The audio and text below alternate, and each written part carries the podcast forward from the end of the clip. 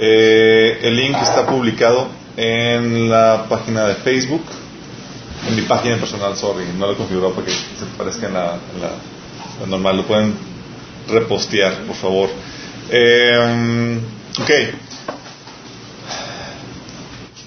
Ya vamos por la, por el ¿verdad?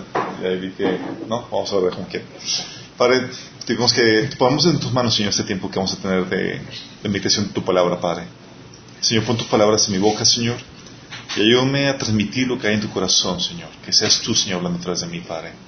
A pesar de mis debilidades, Señor, y mis defectos, Señor. Abre nuestros corazones, Señor, que seamos aquí transformados por el poder de tu palabra, en nombre Jesús. Amén.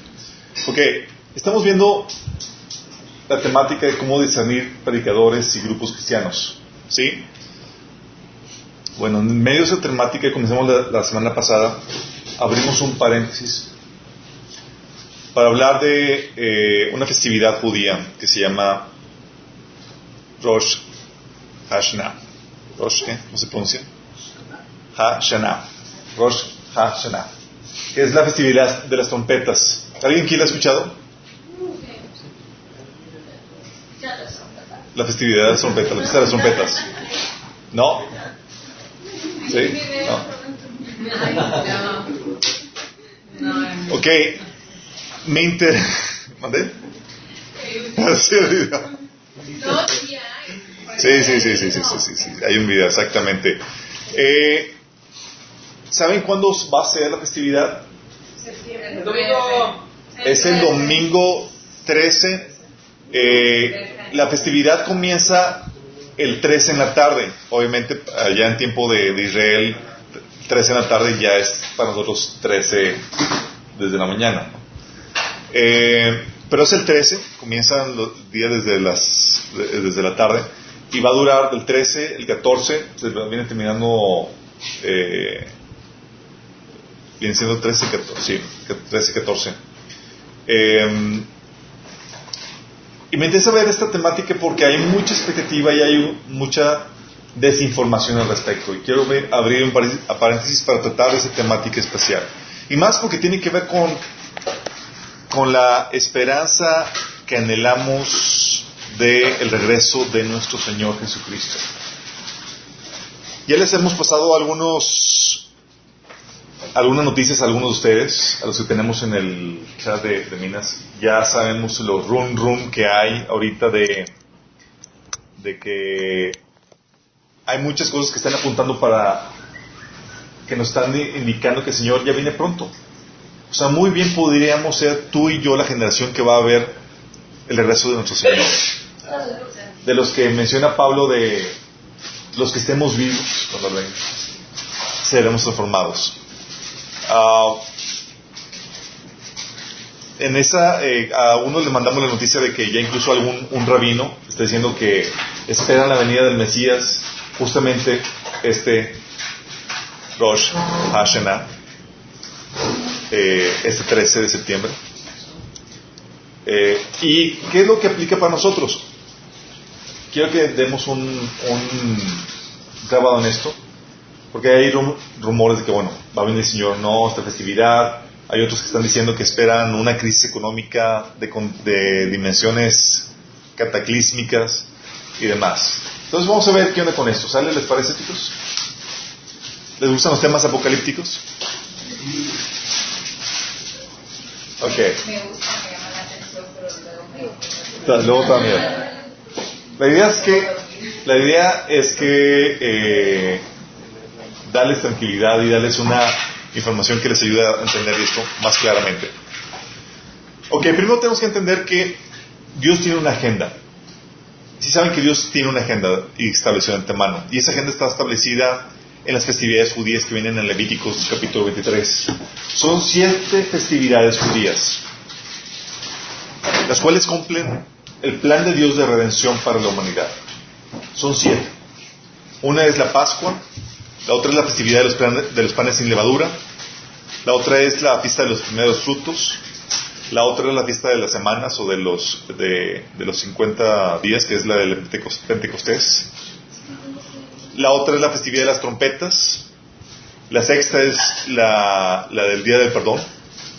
Y la otra es la festividad de los tabernáculos. Todas esas festividades que Dios estableció en el Antiguo Testamento despliegan o muestran la agenda de Dios para en su plan de redención y consume todo su plan de redención. Son puntos claves en eso. Nada más imagínate Dios. Sabemos que Dios tiene sabe de antemano lo que va a pasar en el futuro. ¿sí? Y la mecánica, la, la, mente de Dios lo que hace es que Él tiene sus celebraciones antes de que sucedan. A fin de cuentas, sabe cuándo van a suceder. Básicamente la mecánica es como, oye, sé cuándo, por ejemplo, George, ¿qué día naciste? 28 de diciembre. 28 de diciembre. Es como que Dios ya sabe que van a ser George el 28, entonces tiene celebraciones previas cada 28 de, diciembre. Esa es la mecánica que tiene Dios. Dios estableció celebraciones previas a esto. Y las vistió dentro de, un, de una mecánica, eh, dentro de una cultura agrícola que era la, agricultura judía y tiene que ver con, también con eventos que sucedían eh, dentro de los judíos. Por ejemplo, sabemos que la fiesta del Pascua, o en hebreo Pesaj, ¿sí? tiene un cumplimiento profético que fue justamente en ese día, en esa fecha, y a la misma hora en que se sacrifica el, Cordero de la Pascua, estaba Jesús siendo sacrificado por nosotros en la cruz. Es increíble la, exactitud con la cual eso se, se cumplió. Tenemos el pan de, eh, la festividad de los panes sin levadura, que habla de la santificación que Jesús hace a la iglesia, la vida sin pecado que, la, que hace. Luego tenemos la fiesta de los primeros frutos que se celebra el primer domingo después de, eh, la Pascua. La fiesta de los, primeros frutos que en hebreo se conoce como Bikurim y que cumple a la perfección la festividad que sería la resurrección de Cristo. Las primicias de los que han de resucitar. También tenemos la, celebración del Shavuot o la, la, fiesta de las semanas o del Pentecostés, que también tiene un cumplimiento con el nacimiento de la iglesia o la primera cosecha de almas. ¿Se acuerdan ese día que Pedro predicó y se convirtieron cinco mil personas en ese mismo día? Vino el bautismo del Espíritu Santo. El Señor los invistió de poder para que pudieran ser testigos. Pero queda, es, todas esas festividades son las festividades de, primavera y verano. ¿sí? Quedan pendientes las festividades de otoño. Y cuando tú ya entiendes que Dios ya tiene, eh, que estas festividades son la agenda de Dios, tú como cristiano que sabes, cuando sabes que, oye, vamos a entrar las festividades de otoño, siempre debes de tenerlas con una expectativa. Sí, es algo puede pasar en ellas. ¿Sí explico? O sea, puede ser que este año sea el cumplimiento de esa festividad. O sea, o sea, vemos que se cumplió la Pascua, panes sin levadura, primeros frutos, el Pentecostés. ¿Sabes que la fiesta de las trompetas o Rosh Hashanah, la fiesta de Yom Kippur o del Sukkot, de los tabernáculos, va a tener su cumplimiento también? O sea, no va a ser una mera celebración nada más. En algún punto, en algún año, va a cumplirse esa festividad. Dios va a cumplir su agenda en eso. ¿Vamos bien? Entonces cuando te digo, oye, este 13 de septiembre vamos a celebrar la fiesta de las trompetas, la expectativa o la reacción que, que debes de tener tú como cristiano es, oh my goodness, puede ser ese 13 de septiembre el que el Señor va a cumplir lo que tiene estipulado en su agenda. Puede ser este 13 de septiembre. Puede ser este año. Lamentablemente porque los cristianos se desligaron de la cultura judía de donde, venimos, de donde viene el cristianismo, se perdió todas esas festividades judías. Tenemos otras festividades. Tenemos Navidad, tenemos el, conejo de... Gracias. Tenemos qué festividades Semana Santa. Bueno, Semana Santa se supone que es la Pascua. Eh, todas esas cuestiones los Reyes Magos, el Día de los Inocentes, el Día de Acción de Gracias y cosas, pero se nos ha olvidado la, las festividades judías. Quiero que entiendas que Dios es un Dios de, de patrones y tú puedes ver que si lo ha hecho, lo va a hacer, sí, en algún punto. ¿Qué cumplimiento tiene el de la fiesta de las trompetas? La fiesta de las trompetas, muchos creemos que el cumplimiento es el cumplimiento del rapto. ¿Estamos diciendo que entonces podríamos saber el día y la hora? No, porque no sabemos qué festividad, en qué año, sí, puede ser. Puede ser este año, puede ser sí, no sabemos el día ni la hora en que puede ser. No sabemos, no podemos ir, este es. No, no nos ha sido revelado. ¿Pero puede ser este? Sí, puede ser este. Y hay varias cosas que, que pueden suceder este 13 de septiembre porque no, no solamente va a suceder esta festividad de, del- de la, de la fiesta de las trompetas. Hay más, más cosas que están sucediendo este 13 de septiembre y es lo que quiero tocar. Primero, tenemos que este 13 de septiembre vas- vamos a tocar la fiesta de las trompetas que es la expectativa del rapto. Sí. Nada más imagínense chicos, puede ser muy bien que esta celebración sea el cumplimiento, nos toque vivirlo y seamos raptados este fin de semana.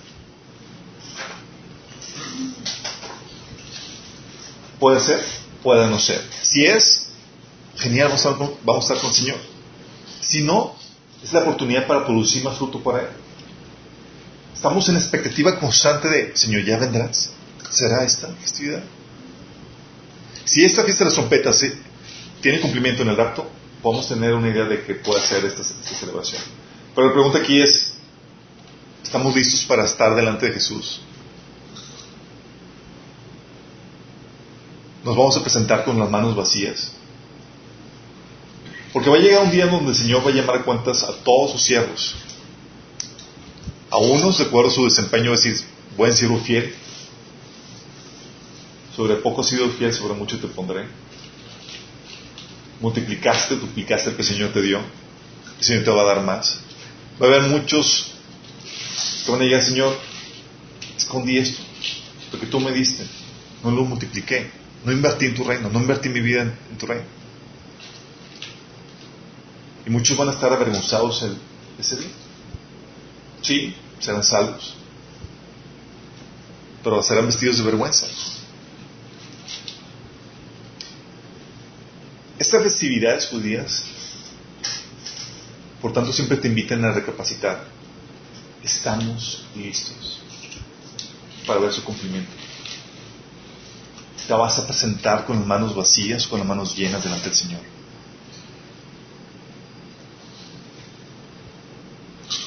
¿Con qué expectativa estamos abordando este, este esta próxima fe- festividad? Hay muchos que dicen, oye Alberto, porque ese es un comentario que he escuchado mucho, es que el Señor no puede venir todavía por su iglesia. ¿Sí lo has escuchado? Es que no puede venir, es que no estamos listos. Mira, déjame decirte esto. Su verdadera iglesia está lista. Y siempre lo está. ¿Sí?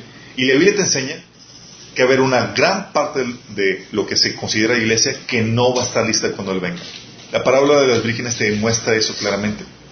Si nos esperamos a que veamos una iglesia avivada a nivel mundial donde todo se vea manifiesta, eh, contradeciría lo que el Señor está enseñando en sus parábolas.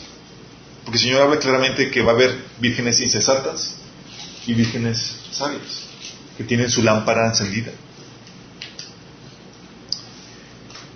Y muchos dicen, no, es que tiene que venir cataclismos y tienen que venir situaciones difíciles y que para que se despierte la iglesia.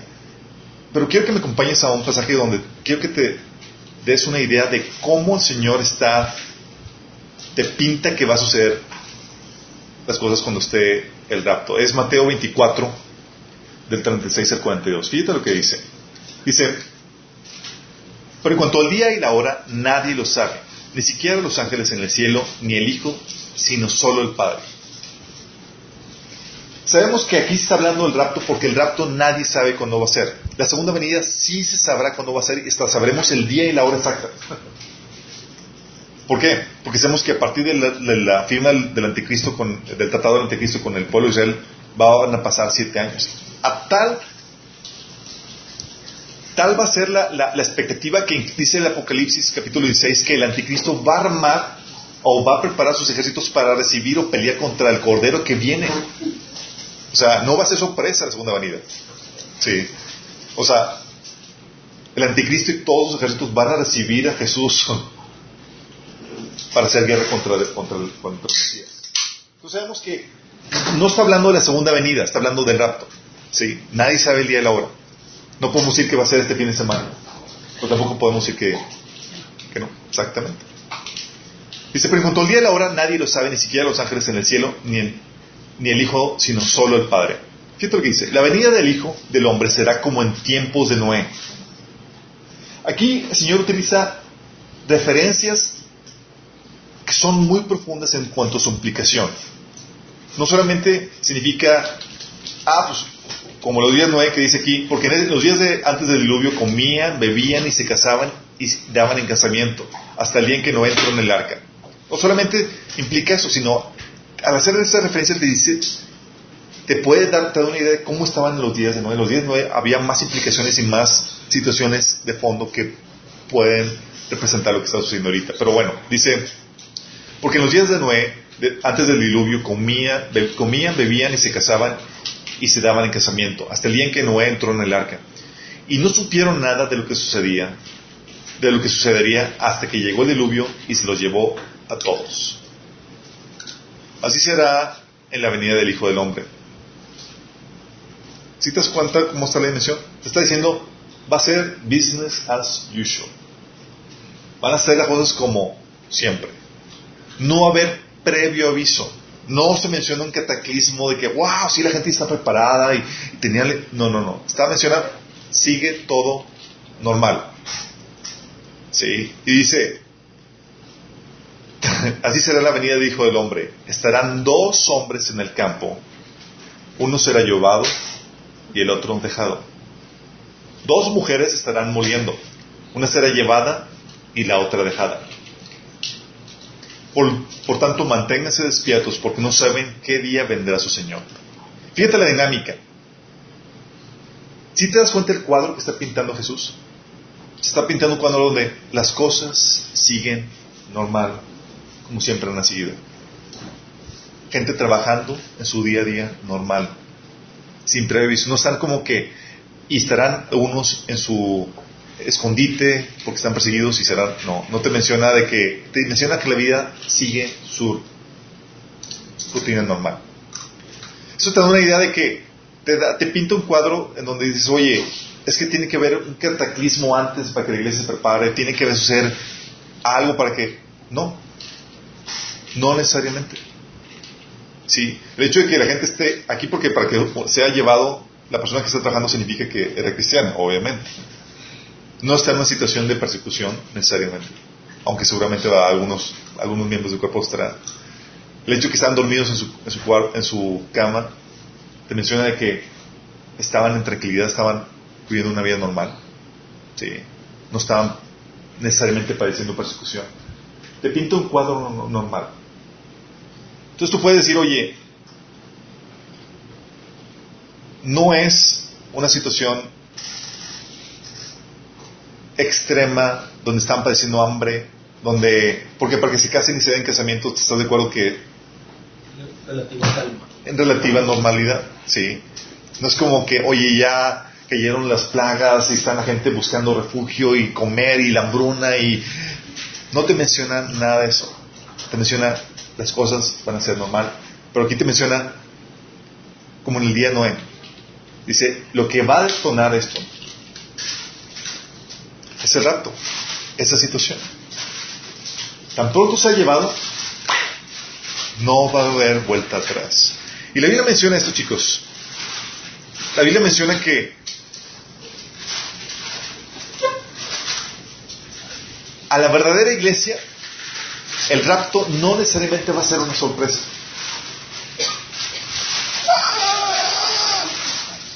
Dice primera de Tesalonicenses 5, de 4 a 5, dice, ustedes en cambio, hermanos, no están en la oscuridad para que ese día los sorprenda como a un ladrón. O sea, la iglesia despierta espiritualmente está consciente y discerniendo los tiempos. Dice, todos ustedes son hijos de la luz y del día, no somos de la noche ni de la oscuridad. ¿Se acuerdan del reclamo de Jesús a los fariseos? Decía, um, Mateo 16 de 2 a 3 dice, Él les contestó, al atardecer ustedes dicen que hará buen tiempo porque el cielo está rojizo. Y por la mañana que habrá tempestad porque el cielo está nublado y amenazante. Ustedes saben discernir el, el aspecto del cielo, pero no las señales de los tiempos. Es un reclamo del Señor. ¿Y tú crees que la venida del Señor no va a venir sin señales, sin preparación para dar o advertir a los discernidos? Las hemos estado viviendo. Y en una frecuencia y en una magnitud increíble, chicos. En cambio, sí va a haber una iglesia dormida. Apocalipsis 3.3, a una de las iglesias que estaban no vigilantes, dice, así que recuerda lo que has recibido y oído, obedécelo y arrepiéntete. Si no te mantienes despierto, cuando menos lo esperes, caeré sobre ti como un ladrón.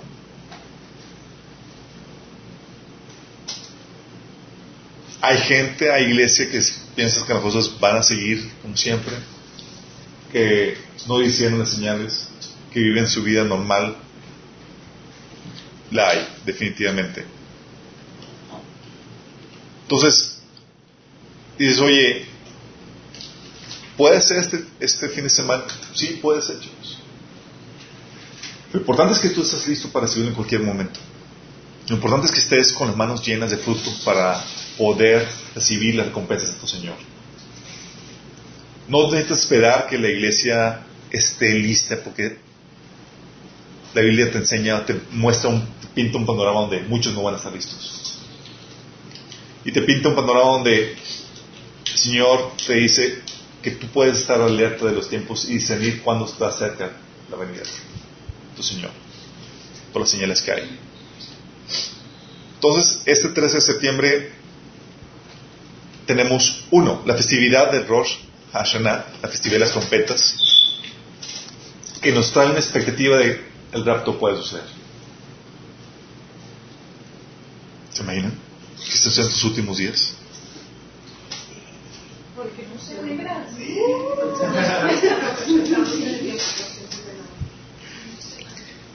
¿Qué harías si supieras que efectivamente viene? ¿Qué cambiarías? Podrían cuentos con el Señor. La Biblia dice que. La Biblia dice que el Señor quiere que te encuentre trabajando. Hay personas que han reaccionado diferente. Sí. Dice, dice la Biblia que hay unos que, eh, que sí dejan todo de ser.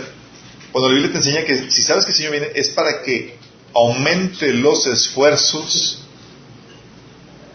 Sí. Y hagas lo que has dejado pendiente compartas a quien no le has compartido.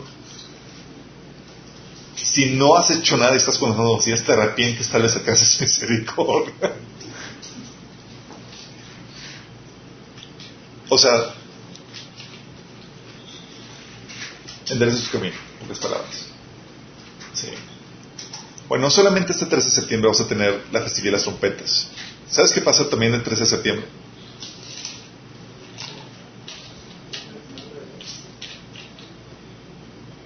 13 de septiembre tenemos que se cumple el fin del ciclo del Shemitah. ¿Han escuchado eso?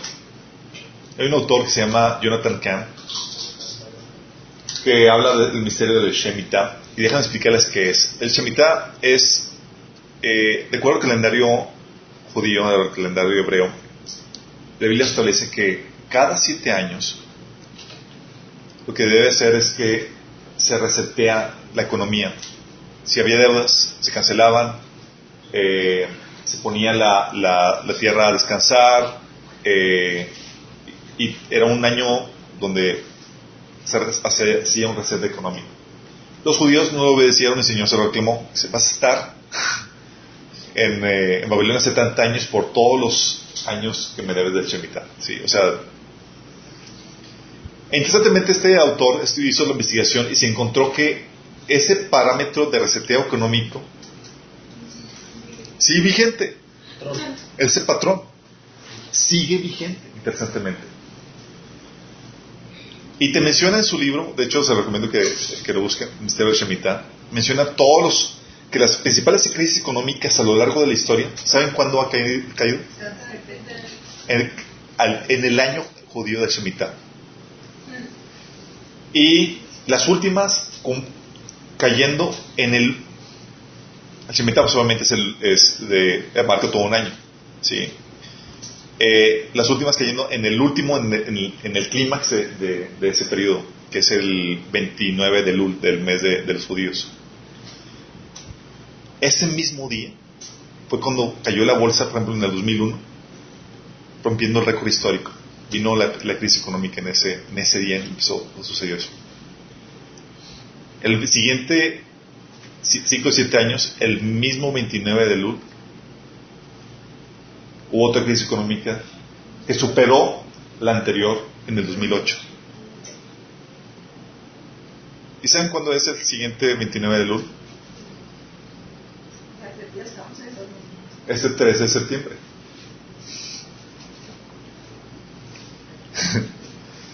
si el patrón sigue igual, chicos, tú puedes esperar el rapto o puedes esperar una crisis económica. Oye, del 2001 para atrás fue en el 94, fue también una super crisis con la UDI y todo eso.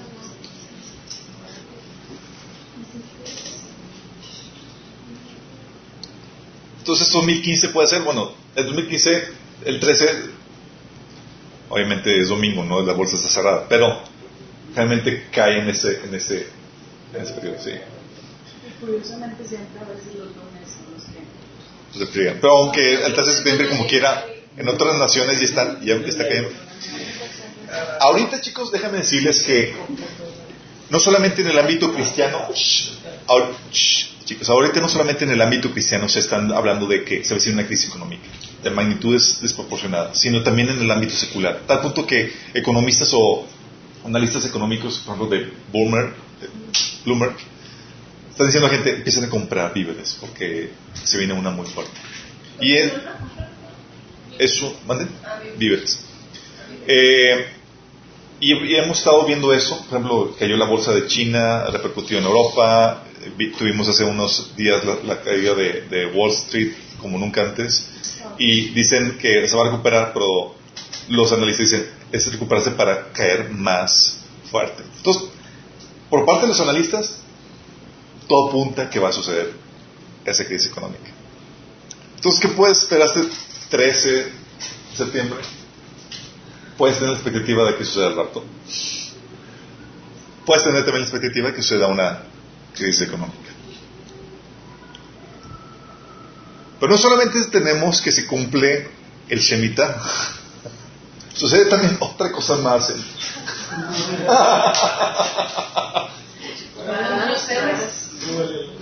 Vamos a subirle a la, la, expectativa, a la intensidad de esto.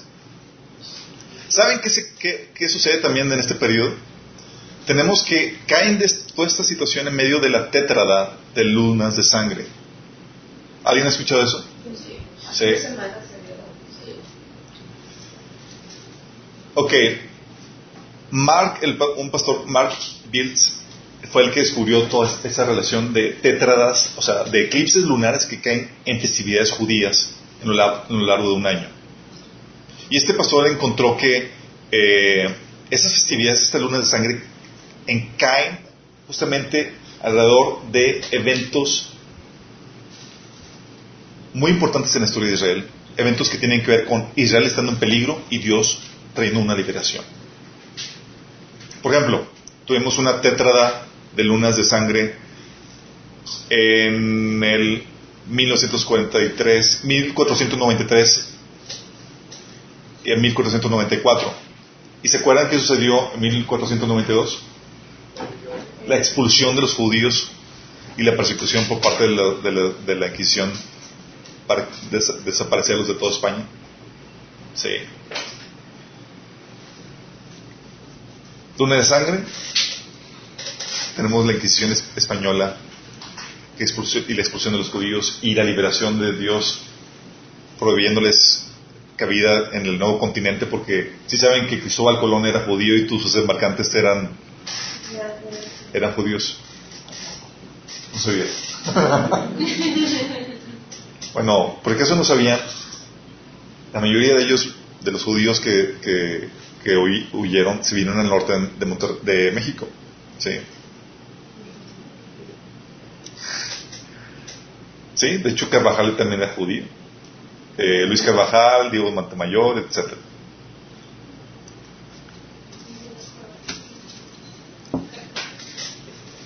Entonces tenemos, por ejemplo, esa, esa tétrada tiene que ver con un evento importante judío. También la siguiente tétrada fue eh, en el entre mil, eh, 1949 y 1950. ¿Y se acuerdan qué sucedió en ese año? No, la guerra de independencia de los judíos. se- Israel se fundó en 1948 y comenzó la guerra de independencia y terminó en 1949. Obviamente se trompó la como diría mi abuelo. Sí. Y cayeron, sí, las lunas de sangre en la, en la Pascua del 49, la- en los tabernáculos del 49, en la Pascua del 50 y en los tabernáculos del 50. Y luego hubo otra tétrada de sangre, adivinen cuándo. 1967. ¿Y saben qué sucedió en 1967? En relación con pueblo de Israel. Sucedió la famosa guerra de los siete días que permitió a Israel reconquistar a, Jerusalén o retomar a Jerusalén.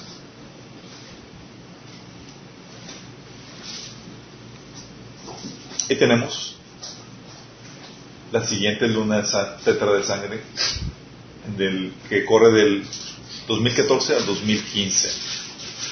Y no, es- no vuelve a suceder, creo que no vuelve a suceder otra tétrada en las festividades judías de aquí a 400 o 500 años. Sí, sí, sí, vamos dimensionando esto. Esta tétrada comenzó el 15 de abril de 2014, en la, Pascua de 2014, en la fiesta de las trompetas de 2014,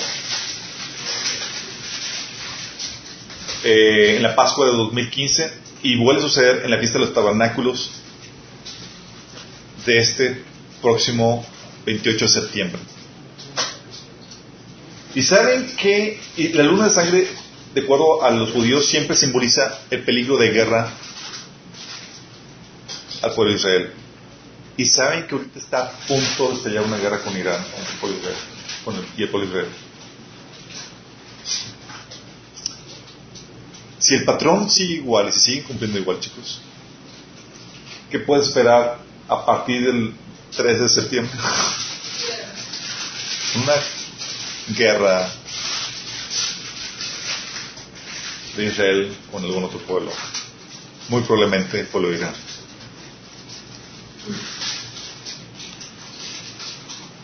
El 3 de septiembre no solamente sucede el, se cumplen los siete años de, de- del reseteo económico, también sucede otra cosa más.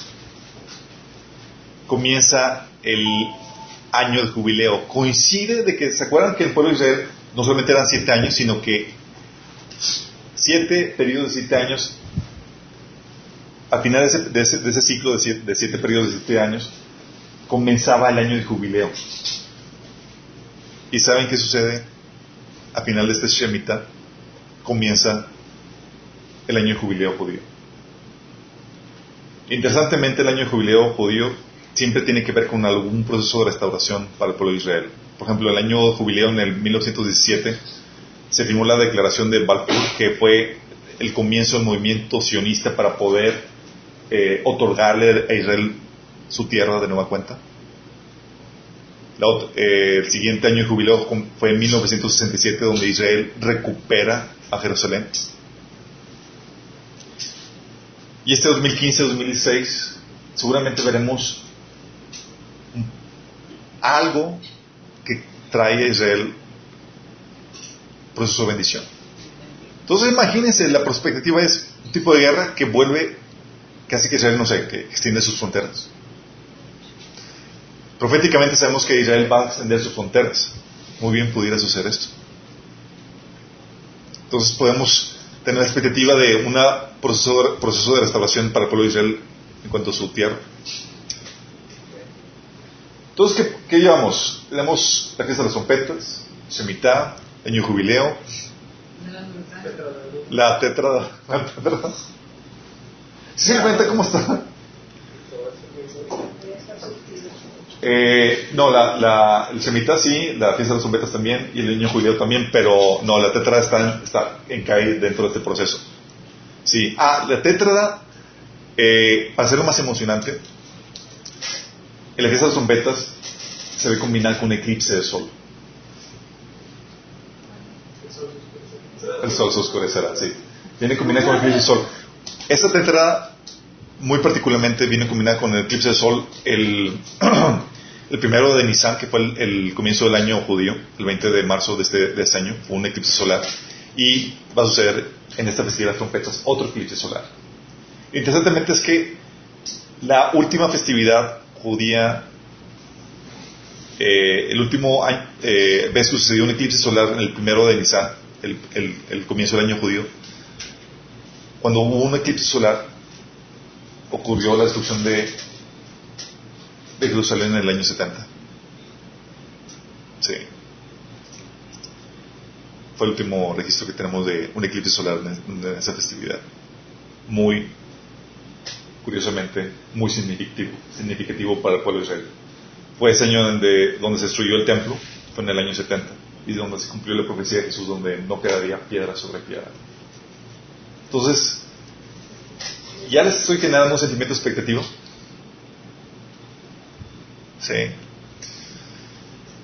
Y a la par tenemos la profecía de Joel 2, del 30 al 31, donde habla que en el cielo y en la tierra mostraré prodigios, sangre, fuego y columnas de humo, el sol se convertirá en tinieblas y la luna en sangre, antes de que llegue el día del Señor, día grande y terrible. Um, más, a conjuntar esto, chicos. Tenemos que menciona aquí esta profecía que el sol se oscurecerá. Tenemos eclipse de sol este año, este, sí. Tenemos que la luna se pondrá de roja.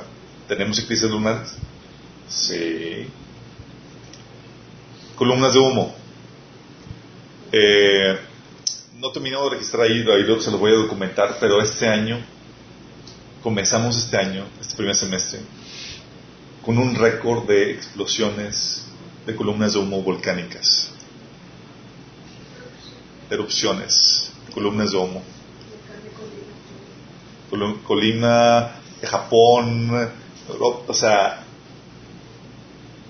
sí, está lo único que falta es el fuego y la sangre. Y mucha gente está teniendo sueños y visiones de bolas de fuego cayendo. Profecías de meteoritos cayendo en el Atlántico, causando destrucción de ciudades enteras. hace referencia a que esto va a pasar antes del día del Señor. El día del Señor es el día de la segunda venida. Sí. Aunque el día del Señor eh, abarca todo el proceso del, del rapto y el rapto y la sí es. Eh, y tenemos la sangre. De hecho, en, lo que han tenido, algunos sueños que han tenido algunos profetas dicen que sucede eh, esa, el, cae la, el, el meteorito y dice que la, van a morir millones de personas y que la sangre va a llegar a dimensiones increíbles.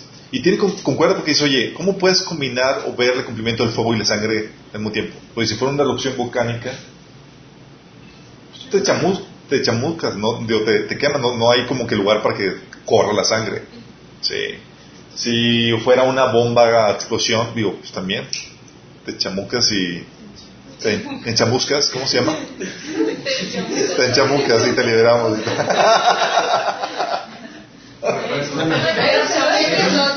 ¿Te quemas?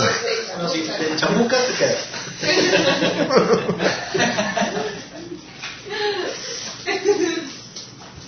¿Cómo se dice? Te enchamuscas. Te quemas. Te quemas. O sea, no da, no da lugar para que corra la sangre, ¿verdad? No da lugar para que corra sangre. Tendría que ser un, un evento de esa dimensión. Sí. Entonces estamos viendo que tenemos parte del cumplimiento- de la profecía de, de Joel ya cumplida. Lo único que faltaría sería el fuego y la sangre.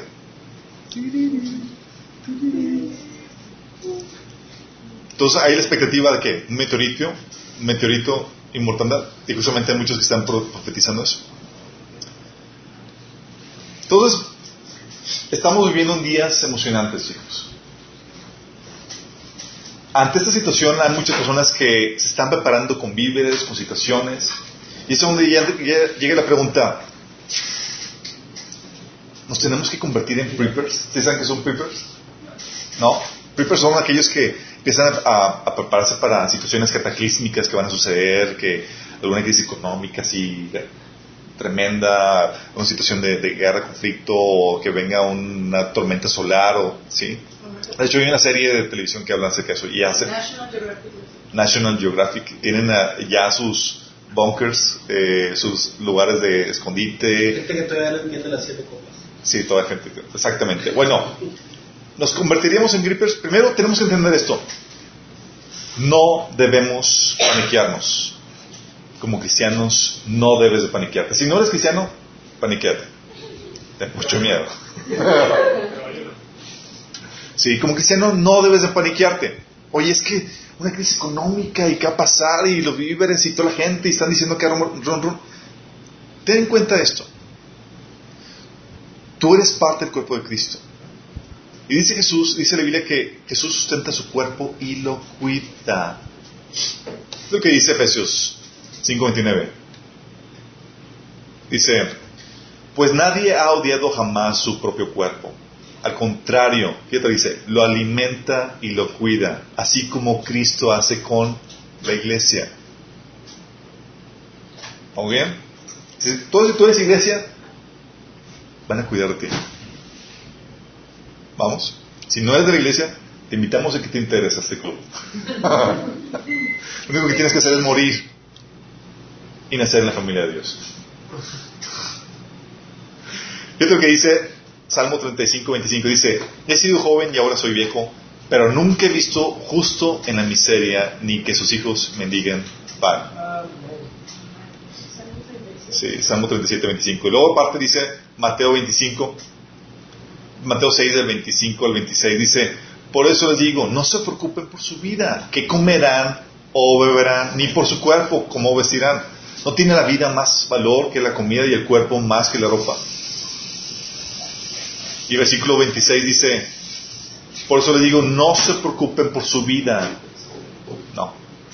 26. ¿Mandé? Ah, sí, del 31 al 32 dice, así que no se preocupen diciendo qué comeremos o qué beberemos. Fíjate la instrucción de Jesús, no se preocupen diciendo qué comeremos o qué beberemos, con qué nos vestiremos. Los paganos andan tras todas estas cosas, pero el Padre Celestial sabe que ustedes las necesitan. Entonces, primero, no debes paniquearte. Nada más, he platicado con unos cristianos, de hecho, eh, o sea, muchos creen que vamos a pasar por nosotros esa situación y, y están preparándose ya con Biblias y toda la cosa. Pero nada más ponte a pensar en esto. Si ellos tuvieran la, en su voluntad que padecíamos este tipo de situaciones donde ya hay una situación económica tan difícil donde eh, gente pudiera mor- morirse de hambre, eh, una situación así donde corriera el peligro y tienes que prepararte de antemano. ¿Cuántos miembros del cuerpo no están preparados por la falta de información o de recursos?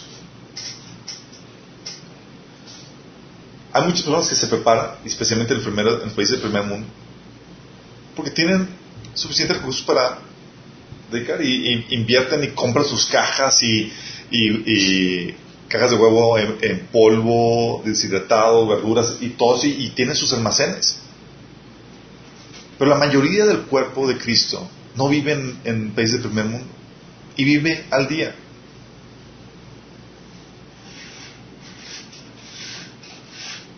Sería Dios como, bueno, pues ni modo los que se prepararon van a sobrevivir, los que no, pues, ¿tendría, ¿tendría sentido? En lo más mínimo. De hecho, me recuerda a un ejemplo de, de una profecía que había escuchado, ¿no? De que eh, alguien me comentó que eh, el Señor había, había dado una profecía a un señor de que, un hermano, de, que eh, se había desatado el ángel de la muerte y todos los cristianos tenían que ungir su casa porque si no iba, a entrar mortandad a, a su casa. Te escuchas eso y dices, si fuera tan fuerte la situación, o sea, los que no se enteraron de la noticia, acabóse. Tiene sentido que digas, "Mm, nomás no, no hace sentido esto. Hay una incongruencia, incongruencia ahí. Sí va a haber gente que se va a preparar y Dios va a guiar que se prepare. Pero tienes que tener en cuenta que no todos van a estar eso. Sí. No tienes que preocuparte porque no tienes o no estás preparado. Si Señor te guía, adelante. Pero no te preocupes por eso. El Señor te dice, te promete que va a cuidar de ti, así como Cristo cuida y alimenta a su cuerpo. Sí. Si no eres parte de la iglesia, sí preocúpate. Ahí no tengo ninguna promesa de provisión para ti. ¿Sale? Asegúrate que eres parte de la iglesia. Entonces, primero, no te paniques. Oye, es que tengo que preparar comida y tal cosa. Tranquilo, el Señor va a proveer. Va a cuidar de ti. ¿Sí? Segunda, no pierdas el enfoque. Se dice en Mateo 6, 33 al 34, que dice, más bien busquen primeramente el reino de Dios y su justicia y todas las demás cosas les serán aña- añadidas. Por tanto, no se angustien por el mañana, el cual tendrá sus propios afanes. Cada día tiene ya sus propios problemas. Si te das cuenta del enfoque, te dice, eh, eh, no pierdas el enfoque. Porque con todas las cosas que estás previendo, oye, pues una posibilidad de guerra, posibilidad de crisis económica, posibilidad de, de- o sea, a veces uno se paniquea y anda corriendo como gallina sin cabeza. Sí, como con la gallina sin cabeza. O sea, todavía corren, ¿eh? Pues que no es una...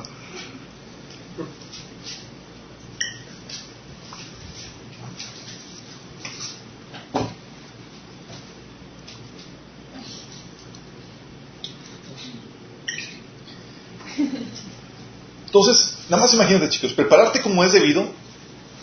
Si quisieras dedicarte a prepararte para recibir esas problemáticas que se avecinan, que se ven en el horizonte que van a venir, prepararte como es debido, consumiría cualquier tiempo que tuvieras fuera de tu trabajo. Tendrías que dedicarte a eso. Sí. Lo cual te evitaría que te prepares para lo eterno. Lo cual te, o te dedicas a prepararte para las crisis que van a venir, o y eh, ya no tenés tiempo para dedicarte a compartir el evangelio, a predicar la palabra, pastorear, a seguir siendo luz. O sea, tendrías que dejar de ser la obra de Dios para estar listo para las crisis que vienen. ¿Me explico? Y en una situación de juicio inminente, oye, viene juicio. ¿Qué crees que el Señor te pondría a hacer? Prepárate tus víveres o advierte a la gente para que se arrepienta. Tiene más sentido, ¿no? Viene claramente en Ezequiel. Exactamente. Si dijera el pecador que va a morir, tú no lo adviertes. La otra, no esperes el escenario de Apocalipsis. ¿Por qué no? Dios te guardará del día de prueba. Dice Apocalipsis 3.10 que por cuanto, dice, ya que has guardado mi mandato de ser constante, yo por mi parte te guardaré de la hora de tentación o de prueba que vendrá sobre el mundo entero para poner a prueba a los que viven en la tierra. No esperes un escenario apocalíptico. Tienes que entender que aun si lo esperaras, ninguna preparación externa podrá soportar el escenario que pinta Apocalipsis. ninguna preparación, ningún prepper va a poder lidiar con eso. Es beyond, ¿sí? Es que más allá de, cualquier preparación que puedas tener. O sea, porque tienes que prepararte no solamente con alimentos para sobrevivir, ¿sí? Porque la Biblia menciona que va a haber guerras. ¿Cómo te preparas con la guerra? Va a haber crisis económica, ambas. Epidemias.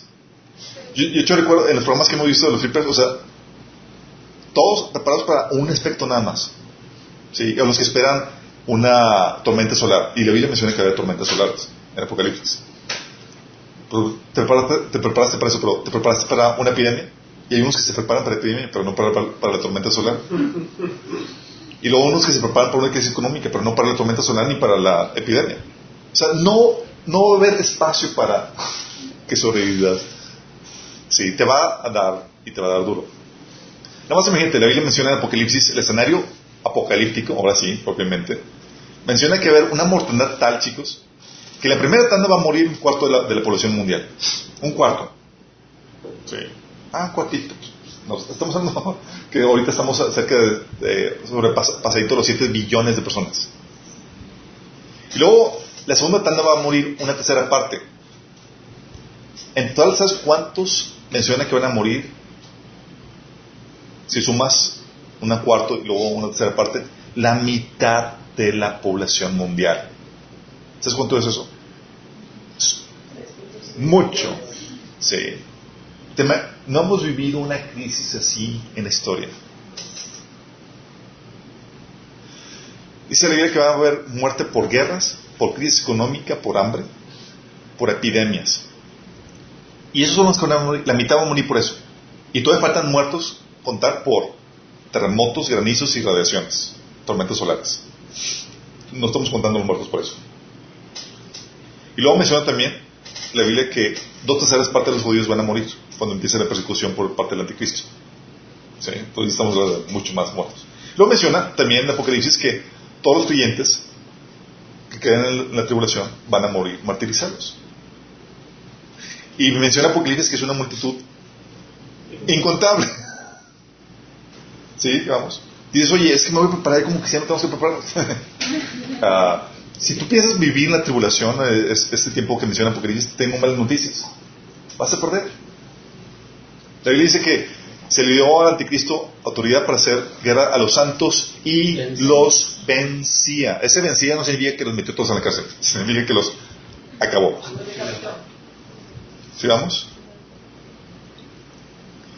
O sea, va a ir acompañado, o sea, toda esa dinámica de mortandad también va a ir acompañada de desastres naturales, o sea, terribles terremotos, destrucción de vegetación por incendios, la fauna marina destruida, contaminación de aguas, de las aguas y los manantiales, fuertes radiaciones solares que queman los hombres, enormes granizos y apagones. O sea, por más piper que seas,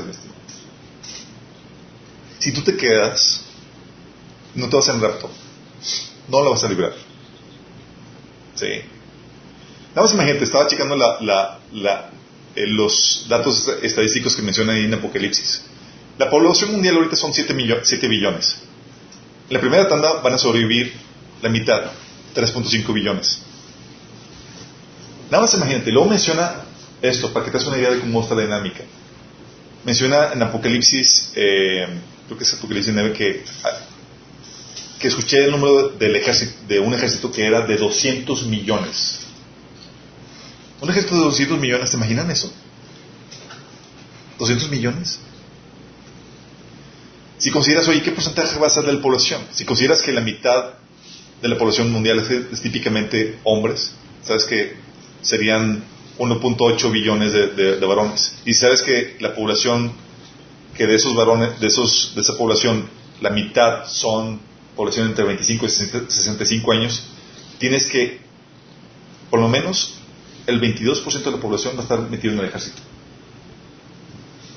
Eso habla de grandes números. Y tiene sentido, ¿no?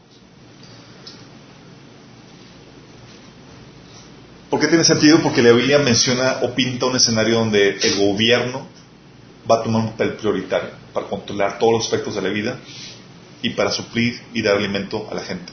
Menciona Apocalipsis que durante la época de crisis el alimento se va a racionar para darte solamente una, eh, una, una, ¿cómo se dice?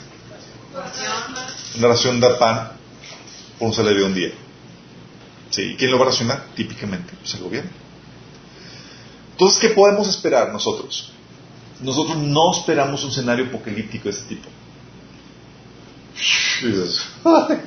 Toda la crisis que esperamos, este, si acaso viene una crisis, será una crisis este 3 de septiembre. Estamos aquí, mientras estemos la iglesia aquí, sería una crisis local y temporal.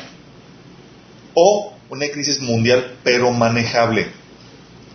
No estamos esperando una crisis del tipo de magnitud que se menciona en el Apocalipsis. Sí. Una crisis local o temporal o mundial pero manejable. Suficiente para que te prepares si acaso el Señor te pone con unos cuantos víveres porque se va, se espera una recuperación. Porque no es la crisis definitoria que se menciona en Apocalipsis. ¿Vamos?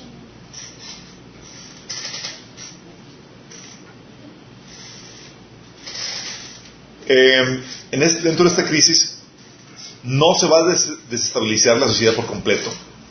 No tengan miedo, hoy el 3 de septiembre una crisis mundial y que esta es la situación o este año no, se va a esta- desestabilizar por completo. No ese es el, escenario que pinta la Biblia. Al contrario, la Biblia está- es- pinta que la sociedad, lejos de desestabilizarse, va a ordenarse de una forma diferente. Y ese orden va, a ser lo que va a propiciar el levantamiento del anticristo. ¿Vamos bien? No es como que chingos tenemos que irnos al, tener un terrenito fuera de la ciudad y pues vamos a dedicarnos a la agricultura y comer. No, no, no, nada de eso. No se va a desestabilizar la ciudad por completo. Al contrario, el gobierno va a, pro- a aprovechar este tipo de crisis para tomar control, extender su poder, su autoridad. No vamos a volver a la edad de piedra, no se preocupen. La Biblia pinta en Apocalipsis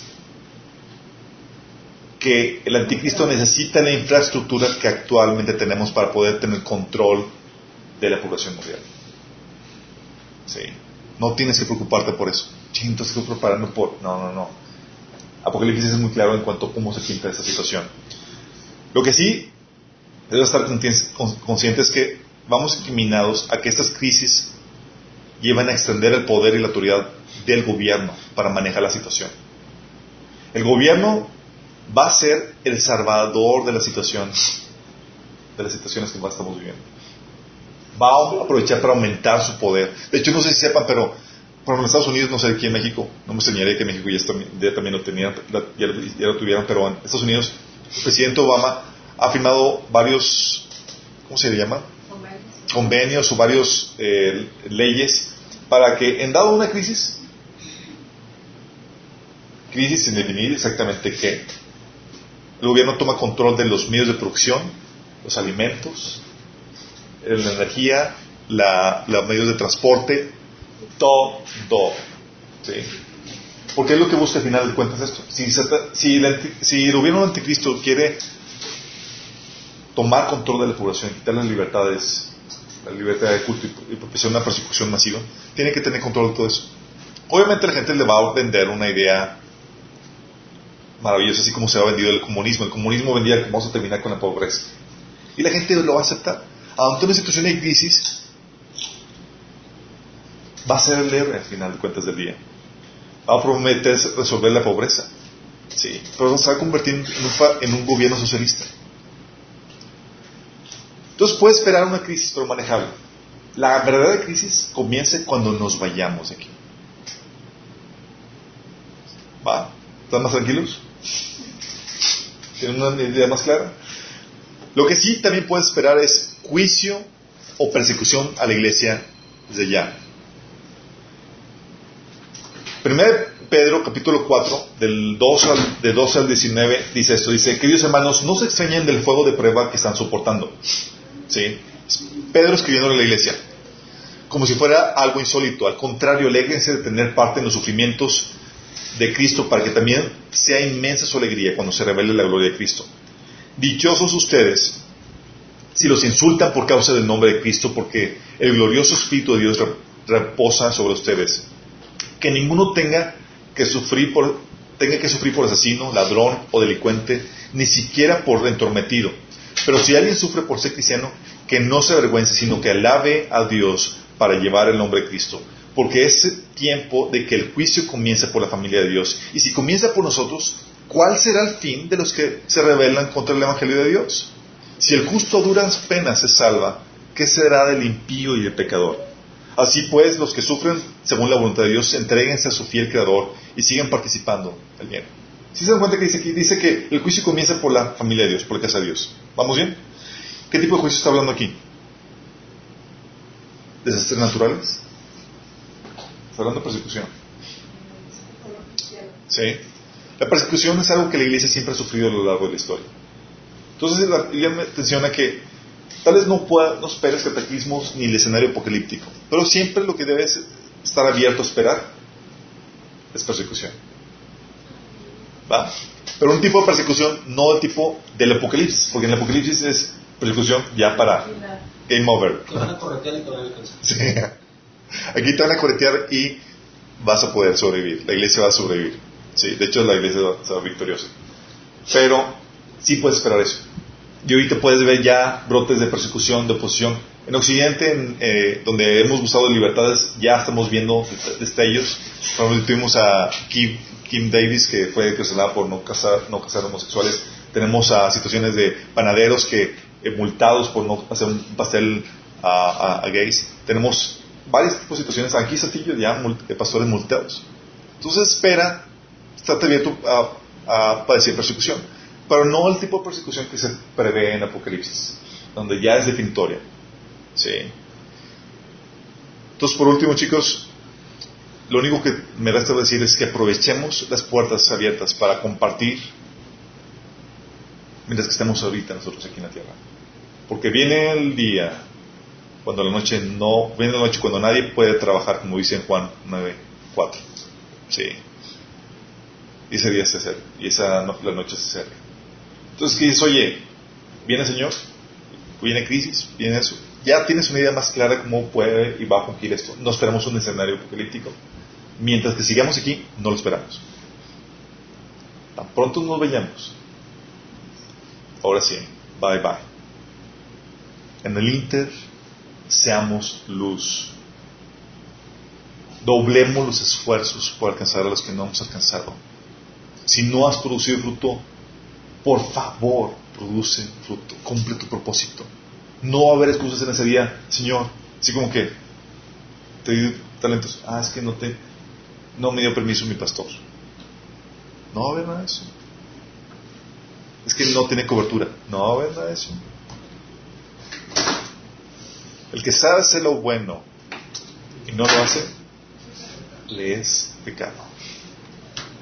Y el misterio te lo digo que el Señor dices que no puedo estar en tu obediencia. Eh, ya tienes las instrucciones de la cabeza de la iglesia, del que va al mando, y te dice que vayas ya a los discípulos y que pongas a producir para él. Va. ¿Tenemos una idea más clara?